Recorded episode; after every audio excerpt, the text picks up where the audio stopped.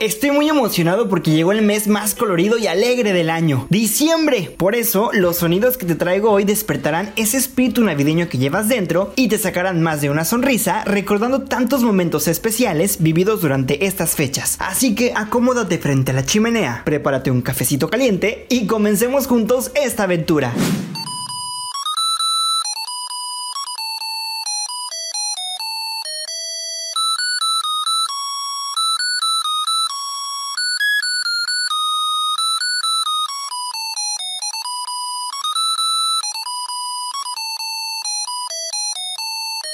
Si hay algo que no puede faltar en casa durante estas fechas, son las luces navideñas, ya que se han vuelto parte de la cultura moderna y su tamaño, colores, música y movimiento se han ido modificando con el paso del tiempo. Pero, ¿alguna vez te has preguntado de dónde surgieron? Remontémonos al siglo XIX. Con el invento de Thomas Alva Edison, llegó la posibilidad de aplicar la electricidad a la decoración navideña. De hecho, el primero en hacerlo fue un amigo del propio Edison, Edward Johnson, que en diciembre de 1882 mostró su árbol de Navidad iluminado con una serie de pequeñas bombillas coloridas. Johnson decidió unir con un alambre 80 focos de distintos colores, entre ellos rojo, blanco y azul, para usarla en el árbol navideño como adorno, pues buscaba la manera de reemplazar las velas que se usaban con frecuencia para encender los árboles de Navidad y que para entonces comenzaban a ser obsoletas, además de que eran muy peligrosas. Con aquellas bombillas, las cuales eran del tamaño de una nuez, logró impresionar a todos con tan deslumbrante decoración, tanto que se convirtió en el padre de la luz eléctrica del árbol de Navidad. Y aunque ya era conocido en el negocio general de la electricidad, su reputación por su ingenio para dotar de luces esta festividad lo hizo memorable. Y pensar que ahora puedes encontrarlas en las medidas, colores y estilos que prefieras. Sea cual sea tu elección, en lo que todos coincidimos es que no es posible concebir la Navidad sin estas luces que llenan de vida a miles de hogares en el mundo. Ah, ¿y recuerdas que antes no tenías la opción de silenciar las luces?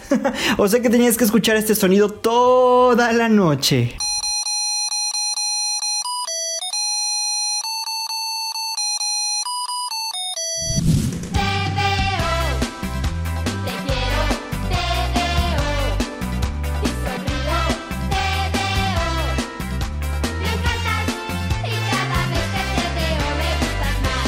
El 17 de junio de 1991 sale al aire TVO, un programa infantil que con una fórmula dinámica y repleto de grandes concursos se convirtió rápidamente en el favorito de chicos y grandes. El programa, producido por Enrique Segoviano, era transmitido de lunes a viernes a las 4 de la tarde y era conducido por Gaby Rufo y Lisa Echeverría. En el programa también estaban las llamadas TVitas, que aunque utilizaban diferentes uniformes, el diseño básico consistía en sombrero o gorro estilizado, camisetas o playeras ajustadas y pantalones cortos, todo en colores muy llamativos. Giras con localidades agotadas en la República y presentaciones en programas como siempre en domingo vinieron a darles a las conductoras una popularidad y fama que nunca se imaginaron, tanto dentro como fuera de México. El programa estaba creciendo en niveles de audiencia nunca vistos en un programa infantil en el país. TVO tuvo tan buenos resultados que se produjeron tres discos con las canciones del programa, en donde podemos encontrar una canción navideña que seguramente muchos recordarán.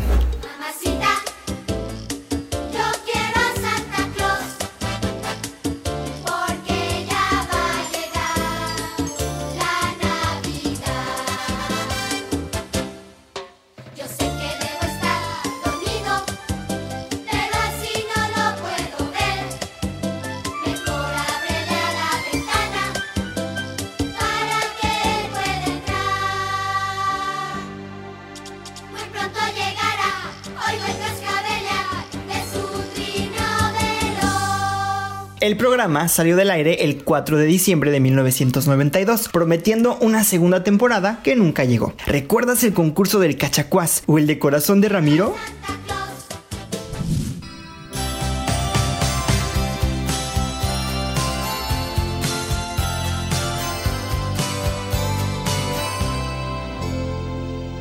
Pasa el tiempo y aún podemos escuchar los villancicos que hace más de 30 años se transmitían en la radio a cargo de cantantes pop de los 80s. Eterna Navidad es el título de un álbum especial navideño mexicano, cuyo repertorio consta de canciones que fueron interpretadas por los principales artistas y grupos musicales de éxito al momento de su grabación, y que para este propósito exclusivamente se hicieron llamar La Hermandad. Este álbum fue grabado y publicado en diciembre de 1986, y en él podemos encontrar villancicos típicos como Jingle Bells, Los peces en el río o Campana sobre campana, en voces como las de Mijares, Yuri, Pandora, Daniela Romo y Tatiana, entre otros. Sin duda, una de las uniones más importantes e históricas en la música de nuestro país.